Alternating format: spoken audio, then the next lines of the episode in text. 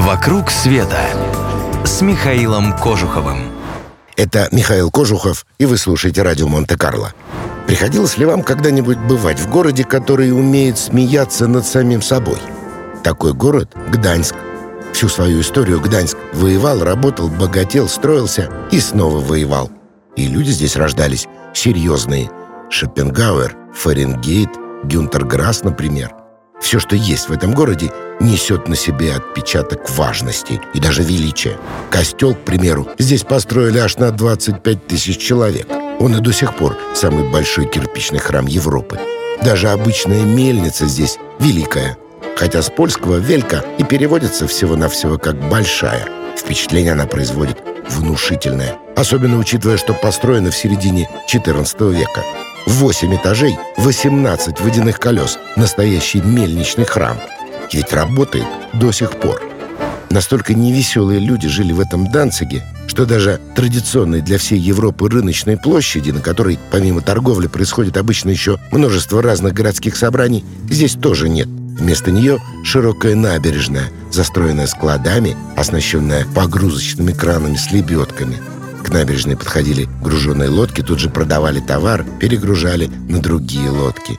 Представьте себе даже вполне мирный портовый кран в исполнении гданчан середины 15 века тоже получился необычным. По его бокам стоят две защитные башни с боевыми орудиями. Это, наверное, чтобы уж ни у кого сомнений не осталось в серьезности жителей города. А вот главное, несерьезность Гданьска притаилась в городском дворце, дворе Артуса.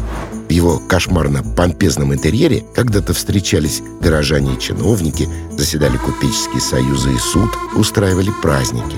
А теперь представьте, посреди этого великолепия стоит огромная печь, отделанная изразцами.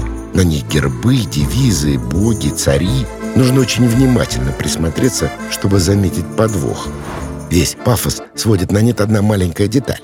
По центру цоколя вделана невзрачно, не сразу и заметишь. Плитка с портретом насмешника Дыля, местного народного героя. Будем честными, портрет там не столько Дыля, сколько его обнаженной филейной части.